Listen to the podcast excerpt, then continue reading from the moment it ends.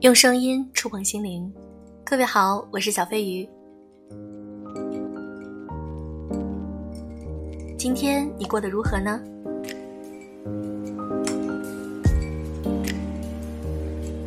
这期节目粉丝会员会优先听到，非常感谢大家对我的支持，我会努力把节目做得更加好。我们都知道，坏情绪会影响我们。无论是生活还是职场中，我们都希望远离这些消极情绪。那么，今天我们来分享一篇不一样的文章：被情绪稳定毁掉的中国人。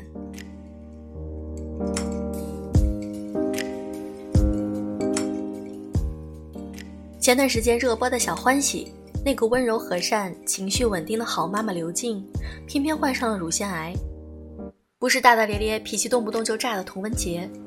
也不是控制欲极强、无比强势的母亲宋茜，对的，就是那个温柔贤惠、和丈夫几十年和睦如初、家庭美满、受人尊敬的好妈妈。屏幕里很多观众揪心，嚷嚷着要给导演寄刀片。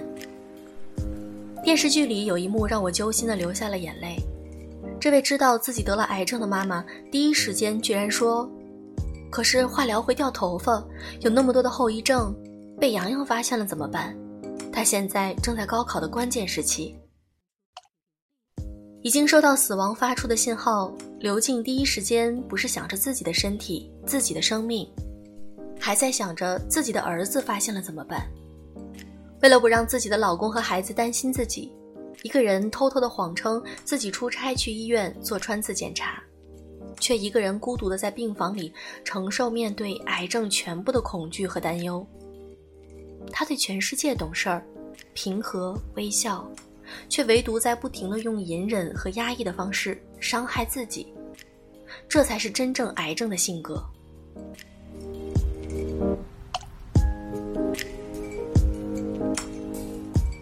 一个真实的故事：G 小姐和先生在香港结婚，婚后一儿一女组成幸福的小家庭。可是，一直跟公公婆婆住在一起。两代人始终生活方面有摩擦，虽然老公对 G 小姐非常好，但是 G 小姐一直希望一家四口有个自己独立的生活空间，和丈夫提过几次想搬出公婆的家都遭拒绝。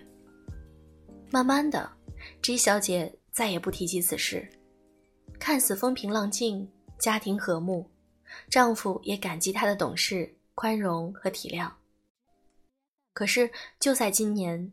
他突然得了肺癌，检查出来的时候已经是晚期了。世界卫生组织指出，百分之八十以上的人会以攻击自己身体器官的方式来消化自己的情绪，消化系统、皮肤和性器官是重灾区。人们大把大把的吞下胃药，却往往逃避给自己压力的紧张根源。皮肤上的各种红疹，犹如一座座小火山的爆发。你的皮肤通过这样的方式告诉你，你压抑了很多愤怒，请你看看这些愤怒，听听内在真实的声音。亲密关系的问题经常在性器官上呈现各种病症。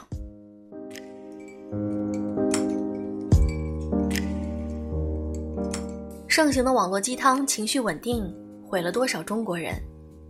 最近情绪稳定的鸡汤刮得特别猛。情绪稳定是最好的教养，情绪稳定的女人对家庭有多么重要，情绪不稳定的父母是孩子一生的灾难。所有的鸡汤都在指向情绪稳定有多么重要，对家庭有多重要，对社会有多重要，一定要和情绪稳定的人在一起。然而，这些鸡汤并没有告诉我们如何正确排解负面情绪。久而久之，人们对负面情绪的理解是。负面情绪是非常糟糕的东西，我们不能有，不能流露，只能强行压抑。于是，我们白天被公司老板训斥，被奇葩客户刁难，深夜加班回家还遇上大堵车，烦心事儿一件接一件，满身疲惫的回到家，还必须平复心情，换上笑容，和家人温馨和睦的在一起。对外，我们要求自己大方得体，从不和人红脸；对内，我们要求自己耐心、温柔，调节家庭关系。可是人生实苦，每个人的生活一地鸡毛，哪有那么多真正的云淡风轻呢？每个成年人都在忍，都戴着一副面具，时时刻刻克制着自己，不敢悲伤，不敢抱怨，不敢崩溃，甚至不敢快乐。柴静说：“每一个笑容的背后，都有一个咬紧牙关的灵魂。越是看起来云淡风轻、光芒万丈的人，越是有很多不为人知的难过。我们太崇尚正能量了，伤心、愤怒、担忧、焦虑也是人情绪的一部分，却不被接纳、不被看见、不被允许，最后成为了攻击自己器官的武器。”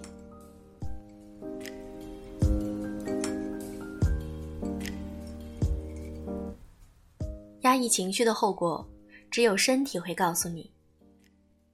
在一次心理学沙龙课上，老师给我们看了这样一段视频：一只白色的北极熊在雪地中慢慢走着，突然，它在不远处发现了敌人，然后它开始加速往前跑。它奔跑了一阵子，有时它会回头看有没有被追，最后北极熊开始慢下来。它反复确认敌人已经消失了。然后步履慢了下来，却突然用一个四肢着地的姿势疯狂甩动身体。明明敌人已经完全消失了，北极熊却看上去像一个完全失控的动物，无法自主的不停的抖动，直到身体自动停下来，然后又继续了缓慢的步伐。这是人类和动物具有的身体机能的本能。在中枢神经遇到压力和威胁后，北极熊通过身体将情绪释放出来。我们人类拥有更出色的释放与修复系统，可如今的我们已经渐渐丧失了身体智慧机体的本能，越来越压抑自己。我们同北极熊一样，会遇到生活中各种压力、威胁，中枢神经会积累负面情绪。然而，我们害怕外界的评价与评判，在意别人的眼光。用一堆教条与理论，例如情绪稳定是最好的教养，束缚自己，压抑自己。压抑情绪有什么后果呢？前段时间有一个大 V 发了这样一条微博，直言家里人心脏出了问题，情况有些严重，已经到做心脏支架的地步。护士长在和他聊天的时候对他说：“你们对长辈尽量报喜不报忧就行了。”有的是人是因为心情不好生病的，心神郁郁，郁郁于心，听说过吗？情绪的不好直接影响你的心脏。这场突如其来的病发，罪魁祸首就是因为心气郁结，总生闷气。微博发出之后，评论区炸了锅，大家说出了内心的共鸣：心情不好真的会得病患癌。根据世界卫生组织统计，百分之八十以上的疾病都和情绪有关。根据美国心理生理障碍学会制定的新生分类，以下疾病主要是由于情绪无法调节或者心理疾病所导致的身体上体现的病症：一、皮肤类疾病，最典型的为慢性荨麻疹、湿疹等神经性皮炎；二、呼吸系统疾病，支气管哮喘、神经性咳嗽，大多数患有哮喘的人因为有话不敢说，情绪不敢流露与表达。而只能通过身体来排解。三、心血管疾病、高血压、偏头痛等。四、消化系统疾病，它会引起胃痛、腹泻。有人气急了，感觉五脏内腑都在火烧，胃疼、呕吐，其实就是情绪问题，非消化问题。五、生殖系统疾病。根据科学数据，百分之以上的生殖系统疾病都和因亲密关系而导致的情绪有关，例如盆腔癌、宫颈癌。六、内分泌系统导致的甲状腺、乳腺、糖尿病等疾病和癌症。一共有十二个大类的疾病是由心理疾病体现于身体。曾奇峰老师指出，中国综合医院看门诊的病人中间，有百分之七十的人其实同时需要看心理医生。心理医生指出，我们压抑到潜意识的情绪，如果没有被释放，会积累在身体里，成为紧绷、酸痛以及其他气阻塞的现象。长久时间下来，会变成内伤、疾病与细胞病变。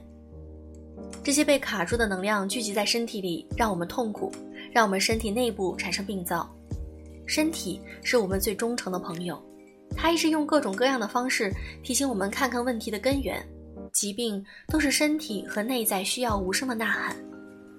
国家癌症中心发布的一组肿瘤报告显示，女性恶性肿瘤发病率之首就是乳腺癌，以每年百分之四的速度增长，患病率日益低龄化。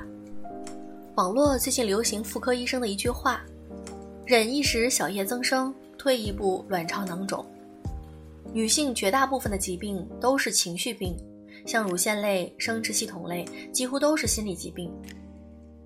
小欢喜里的刘静或许人见人爱、懂事讲理，给每个人的感觉都是极其舒服。可是她唯独不懂好好爱自己。生活的重压之下，学不会自我调节，癌症性格的人患癌率真的非常高。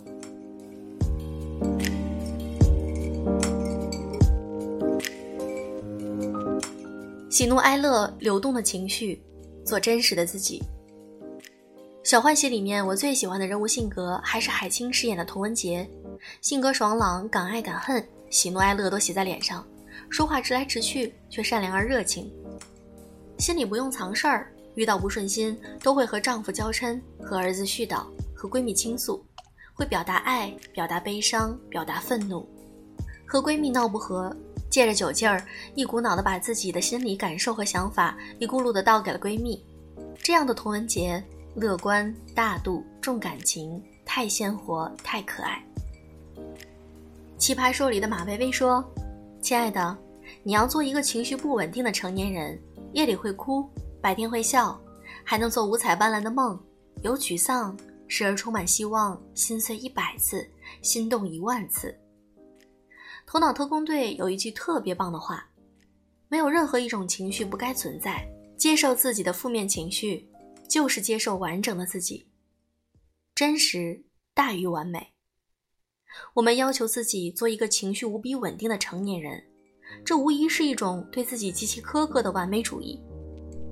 难道情绪不应该是喜怒哀乐都有，生命不应该是鲜活而真实，才是绽放的姿态吗？没有任何事情比你的健康更重要。俗话说：“一念放下，万般自在。”如果做不到没有负面情绪，不如做真实的自己，不压抑所有的情绪，懂得自我排解。不高兴的时候就去听一次音乐会，心情低落出去跑几圈儿，伤心的时候哭一哭，找可以信任的人倾诉。先尊重自己内心的声音，先让自己开心，再管别人开心不开心。活得简单、自我、随性，做一个情绪不稳定的成年人。便是最好的养生。